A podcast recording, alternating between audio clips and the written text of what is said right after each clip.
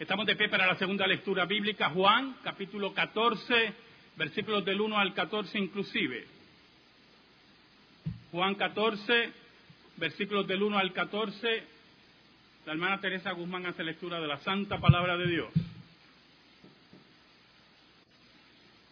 No se turbe vuestro corazón. Creéis en Dios, creed también en mí. En la casa de mi Padre muchas moradas hay. Si así no fuera, yo os lo hubiera dicho. Voy, pues, a preparar lugar para vosotros.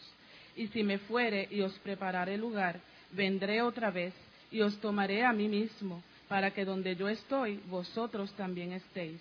Y sabéis a dónde voy y sabéis el camino. Le dijo Tomás, Señor, no sabemos a dónde vas ¿Cómo pues podemos saber el camino? Jesús le dijo, yo soy el camino y la verdad y la vida. Nadie viene al Padre sino por mí. Si me conocéis, también a mi Padre conoceréis, y desde ahora le conocéis y le habéis visto. Felipe le dijo, Señor, muéstranos al Padre y nos basta. Jesús le dijo, tanto tiempo hace que estoy con vosotros y no me has conocido, Felipe.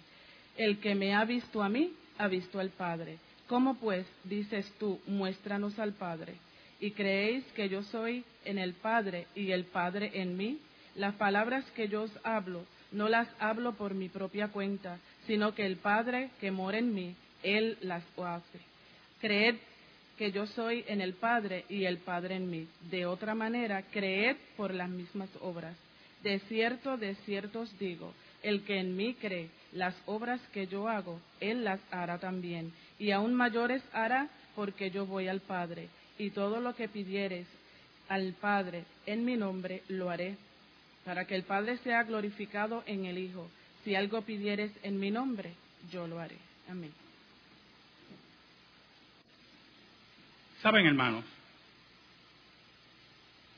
en esta semana, como saben algunos, se cumplieron 100 años de la aparición de la Virgen María en Fátima, en Portugal. Tres niños, porque regularmente se, bueno, siempre, no sé si hay otro, se le aparece a niños y a viejitas, ellos ven la visión de una señora que posteriormente en un árbol, en la copa de un árbol, se llaman la Virgen es de las pocas visiones que Roma ha aceptado como verdadera. El Papa Francisco estuvo presente no solamente por los 100 años, sino porque se canonizó a dos de los tres niños, Francisco y su hermana. Esos niños posteriormente murieron en la epidemia de fiebre española unos años después, murieron como niños. Ahora, lo que nos llena de asombro es la insistencia de Roma en hacer crecer su santoral. Que sigan apareciendo santos y santos y devociones que nos desvían de la persona de Cristo. Cultos a muertos, en este caso a niños no mártires, como ellos explicaban. Y yo quiero que usted se acerque conmigo al pasaje de Juan 14 que hemos leído en esta mañana y vamos a ver del versículo 4 en adelante las enseñanzas de Cristo. Oramos. Digno eres, Señor, de toda alabanza Perdónanos, Señor. Porque te hemos sido infiel, pero tú permaneces fiel. Escóndenos bajo la sombra de la cruz y que tu nombre sea proclamado. Guíanos a toda verdad como tú prometiste, por el poder del Espíritu Santo. Que tu palabra sea correctamente expuesta. Por Cristo Jesús oramos. Amén. Sabe, hermanos, cuando Cristo da este discurso, el ambiente no era muy bueno. Anterior a este discurso, si usted lee el, el Evangelio de Juan, Cristo había anunciado la traición de Judas entre los apóstoles y había anunciado la negación de Pedro. Y Pedro, como lo hemos discutido en otras ocasiones, estaba muy eufórico para seguir al maestro. Y, es interesante cómo Reina Valera pone el, el, intercambio de ideas, ¿verdad? En el versículo 37 del capítulo 13, mire cómo dice, le dijo Pedro, Señor, ¿por qué no puedo seguir ahora? Mi vida pondré por ti. Y Jesús le dice, y yo me imagino a Jesús mirándolo, y le dice, Jesús le respondió, ¿tu vida pondrás por mí? ¿En serio, muchacho? ¿Tú vas a poner tu vida por mí? Eso es lo que dice aquí. Tu vida pondrás por mí. De cierto, de cierto te digo, no cantará el gallo sin que me hayas negado tres veces. Por lo tanto, el ambiente era tenso entre los discípulos, entre Jesús, anunciando no solamente la negación de Pedro, sino también unos versículos anteriores, la traición de Judas. En medio de toda esa tensión, si usted nota en el versículo 4, Jesús le dice, y sabréis a dónde voy a los discípulos, y sabéis el camino. Porque para el Señor era evidente que los discípulos entendieran que el mensaje confrontador de Jesús, el mensaje de la llegada del reino de parte de Jesús, era un mensaje que lo llevaba a la muerte. Pero que al mismo tiempo ellos comprendieran, comprendieran que independientemente que lo llevara a la muerte, Él era el Mesías, el enviado de Dios. Tomás, que después vamos a saber de este muchacho, ¿verdad? Tomás quería saber un poco más. Tenía dudas. Los discípulos tenían muchas dudas, hermano. El versículo 5 dice, le dijo Tomás, Señor, no sabemos a dónde vas, ¿cómo pues podemos saber el camino? No es malo para un creyente, hermano, preguntar inquirir, independientemente que tenga parte del conocimiento y sienta que ese conocimiento no es completo, no es malo para un creyente preguntar. Tomás, en una forma liviana, le pregunta, Señor, no tenemos claro lo que tú nos quieres decir. El problema que tenemos con Fátima esto tiene que estar siempre bien claro, yo hermano. Mucho menos un púlpito reformado en una iglesia protestante. El problema que tenemos con Fátima es sumamente complejo. Número uno, Fátima es la ratificación de la mariología idolátrica de Roma, donde se presenta que la Virgen se aparece. Y el problema de aparecer la Virgen, que aparezca María, es mucho más complicado. Porque para que se aparezca un muerto, dice bien, estamos hablando de espiritismo, pero Roma sabe cómo defenderse ahí. En sus dogmas, Roma enfatiza que María no solamente fue siempre virgen, sino que fue llevada en cuerpo y alma al cielo. El dogma de la asunción. Siempre ha habido una discusión dentro de la teología romana si María llegó a morir, pero regularmente se acepta que llegó a morir.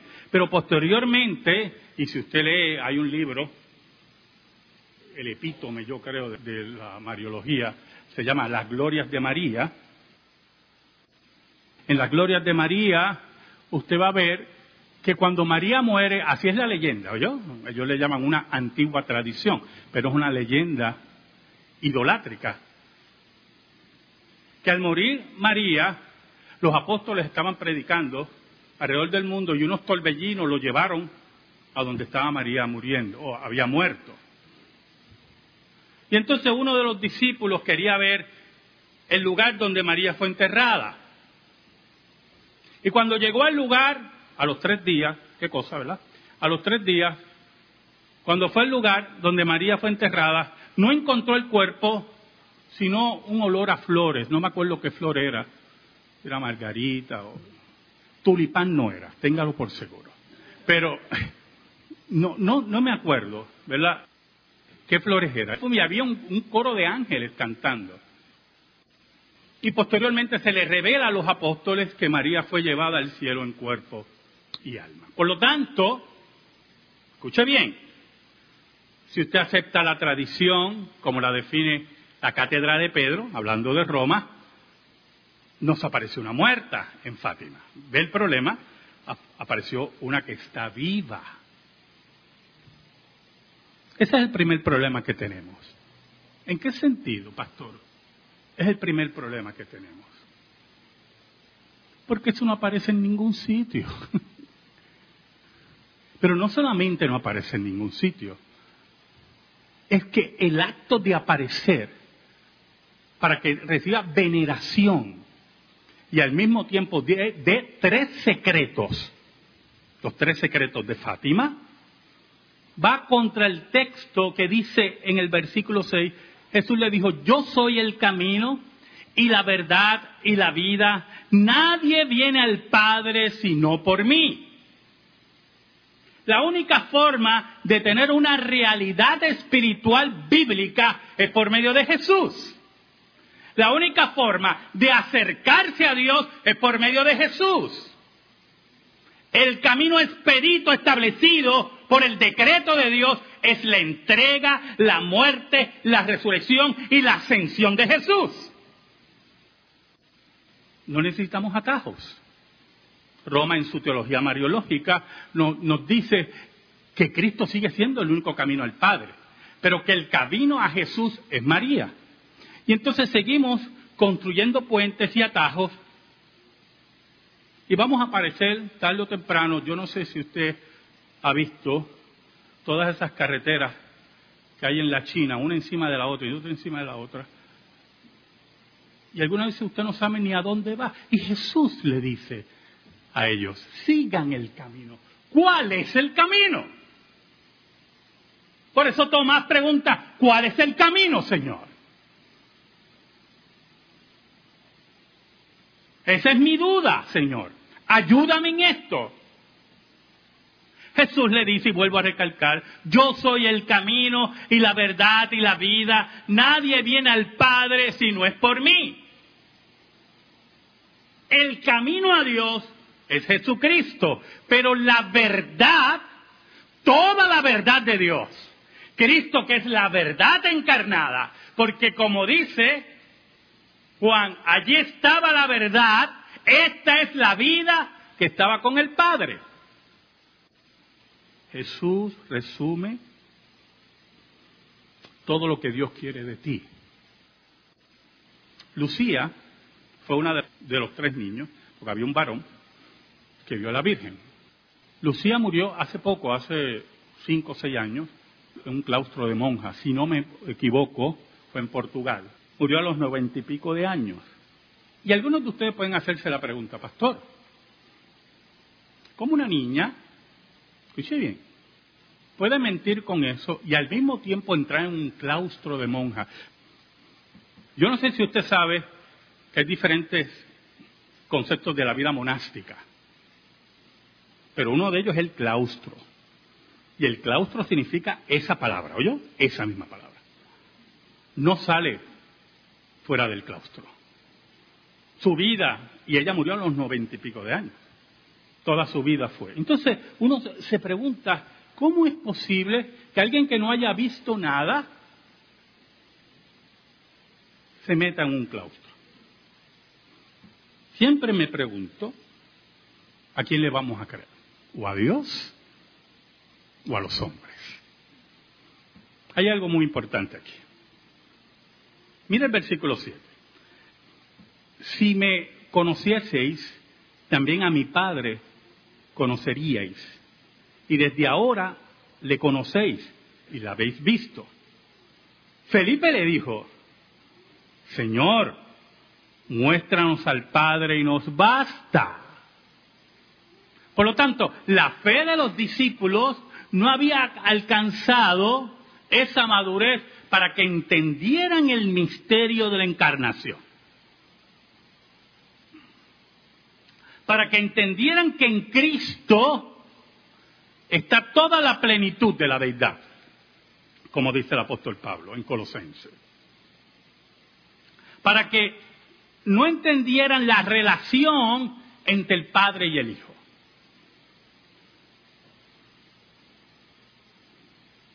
Es interesante la contestación de Jesús. Jesús le dijo, tanto tiempo hace que estoy con vosotros y no me has conocido, Felipe.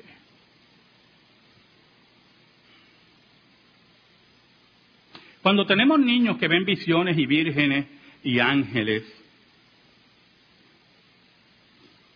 tenemos un problema. No nos gusta decir que los niños mienten y mucho menos en el ambiente religioso. No nos gusta. Solamente hay un solo escollo a eso, que los niños mienten, que los adultos mienten, que las viejitas mienten.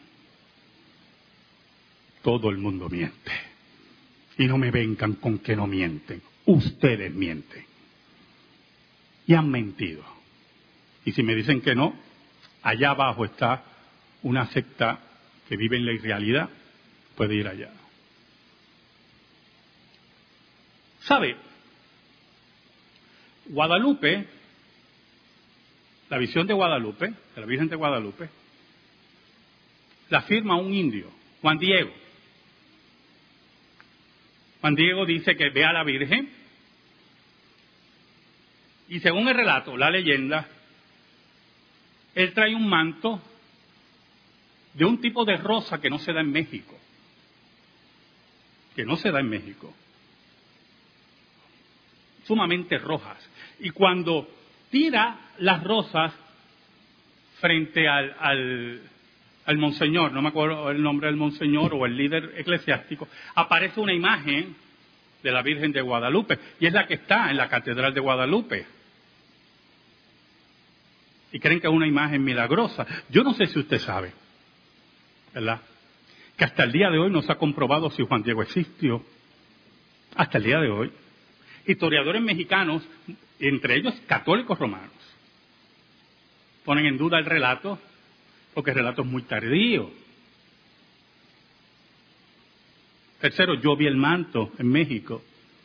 No sé. ¿Qué dijo Cristo? El que me ha visto a mí, ha visto el Padre. Es en Cristo Jesús que vemos a Dios. Es en Cristo Jesús que tenemos a Dios. Es en Cristo Jesús que nos comunicamos con Dios. Felipe, tanto tiempo que estoy con vosotros y no me reconoces, el que me ha visto a mí, ha visto al Padre. No sé ¿Cuántos saben lo que es una canonización? Ayer es, increíble porque Lucía todavía no ha sido canonizada. Y los dos niños fueron canonizados ayer por el Papa Francisco. Significa, escuche bien, que han sido elevados a los altares de Roma y por lo tanto se le puede orar haciendo peticiones, ¿verdad? Hay una forma de orarle a los santos, según la teología católica, ¿oyó? Se supone que usted no se arrodilla ante los santos. Pero al pueblo le importa muy poco eso. Y tuvieron que pasar tres pasos. Primero ser venerables, después beatificados y ahora la canonización. Y esta canonización se lleva a cabo porque se logró el tercer milagro ayer estaban revelando. Yo, yo le estoy diciendo todas estas cosas porque aquí nosotros como protestantes y reformados, nuestra base es la escritura y no nos importa las historias de nadie. Porque si las historias refutan la escritura, Dios nos pide a quien tenemos que creerle. Oiga, y ayer, pues yo vi toda la ceremonia, desde el punto de vista cultural religioso muy interesante. Van unas familias a saludar al Papa.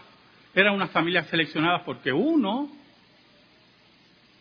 de los componentes de la familia, un niño, había sido sanado milagrosamente por los niños. Era el tercer milagro. Y describieron todo lo que le ocurrió a ese niño y el milagro, como fue. Entonces yo oía todo el relato y pensaba en la palabra. Y pensaba hasta dónde podemos llegar si no aceptamos la palabra. Hasta dónde ha llegado Roma cuando puso la palabra a un lado. Hasta dónde ha llegado la cátedra de Pedro, olvidándose que solamente en Cristo vemos al Padre. Mire como dice Cristo, tanto tiempo hace que estoy con vosotros y no me habéis conocido, Felipe. El que me ha visto a mí, ha visto al Padre. ¿Cómo pues decir, muéstranos al Padre? Esas palabras de Jesús son palabras muy fuertes, ¿oyó? Piense, piense, hermano, conmigo. Siempre lo llevo a esto porque quiero que siempre se ubique. Venga, que usted venga donde mí y yo le diga algo, pero pastor, no estoy muy de acuerdo. ¿Cómo va a ser? El que me ha visto a mí ha visto al Padre, brother. ¿Cómo tú vas a negar lo que yo te estoy diciendo? ¿Y usted qué pensará de mí? Posiblemente se queda callado y sigue caminando. Eh, voy a tener que ir al consistorio. Este ya se volvió loco. Eso fue lo que dijo Cristo ahí. El que me ha visto a mí, ha visto al Padre. ¿Cómo pregunta Felipe? Que te lo muestre. Es importante que tengamos claro que la forma de ver al Padre es por medio de Cristo. Que la forma de hablar al Padre es por medio de Cristo. Que el revelador del Padre no es ningún santo muerto. Es el Cristo que venció la muerte. El versículo 10 dice, ¿no crees que yo soy en el Padre y el Padre en mí? Uf. Añade Jesús, las palabras que yo os hablo, escuche, las palabras que yo os hablo, no las hablo por mi propia cuenta, sino que el Padre que mora en mí, Él hace las obras. Entonces, tenemos dos aspectos de la vida de Jesús aquí. Número uno, que su enseñanza es la enseñanza de Dios. Es la voz de Dios. Es el camino de Dios.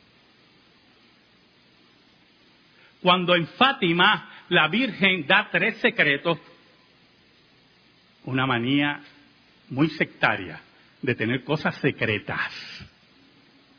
Muy sectaria. El Evangelio es la luz son los libros abiertos. El Evangelio es la verdad revelada. Aquí no hay secretos. Aquí Dios es soberano. Escoge a los que Él quiere y establece su reino. Cuando en Fátima se habla de tres secretos, entramos en otro aspecto contrario a la revelación, y no solamente contrario a la revelación, sino también a las doctrinas de la Reforma Protestante. Roma con sus nuevas revelaciones, añadiendo al texto bíblico y dándole canonicidad, porque tres niños vieron a la Virgen. ¿Por qué tres secretos, hermano? ¿De dónde usted cree que viene eso de los secretos y todas esas tonterías de secretos? Es como si los que vayan a tomar ahora las clases de nuevos miembros, yo empiezo a darle las clases a ustedes, les digo, mira, hay unas cositas que están ocultas, que solamente se les revelan a los que son miembros, como los mormones. Y entonces, el que es supersticioso, que esté tomando la clase, se va a poner, mire, ansioso de hacerse miembro, por oír los tres secretos, o los cuatro secretos, los secretos que sean. Y al final, pues, uno les revela los secretos, tienes que diezmar.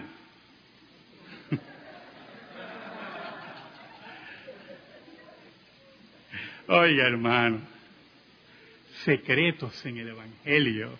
Cristo es la luz y la vida. Hemos pasado de la oscuridad a la luz. Hemos pasado de la muerte a vida. Aquí no hay secretos. Entonces, cuando en Fátima se enfatiza el concepto de los secretos, se levanta nuevamente esa cara de la superstición de Roma, esa cara de las obras, esa cara de control, de poder por medio de la manipulación de la vida de los creyentes.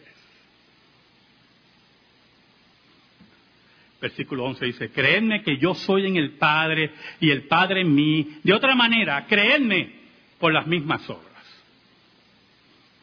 ¿Qué le dice Cristo a los discípulos? Tengan por seguro que el Padre mora en mí, que lo que ustedes oyen es la voz del Padre, que lo que ustedes ven son las obras del Padre. Pero si tienen un poco de duda, miren las obras que yo hago. Entonces usted pensará, muy importante toda esta apología, ¿yo? Usted pensará, pero pastores, ellos pueden decir lo mismo, mira las obras los milagros que ocurren. ¿Usted sabe lo que decía Cristo de los milagros? Para que mi Padre sea glorificado en mí y ustedes sepan que yo soy el Hijo de Dios y que he venido a salvar al pueblo. Cuando hay obras y milagros, y lo ponemos entre comillas, que lo que hacen es señalar a criaturas muertas, vírgenes y santos, y veneraciones que son abominación a Dios, es lo que dice el apóstol Pablo, que son milagros engañosos, porque engañan al pueblo y no señalan a Cristo. En este domingo, hermano, el quinto domingo después de la resurrección, nosotros declaramos que Cristo es el único camino, que hay una sola revelación, que es la Escritura, y que queremos oír al Padre y solamente lo vimos por medio de Cristo. Amén. Gracias te damos, Señor. Y te pedimos, Señor, en el nombre de Jesús, que tu palabra sea sembrada en nuestra vida y en nuestro corazón. Por Cristo Jesús oramos. Amén. Y amén. Estamos en silencio, hermanos.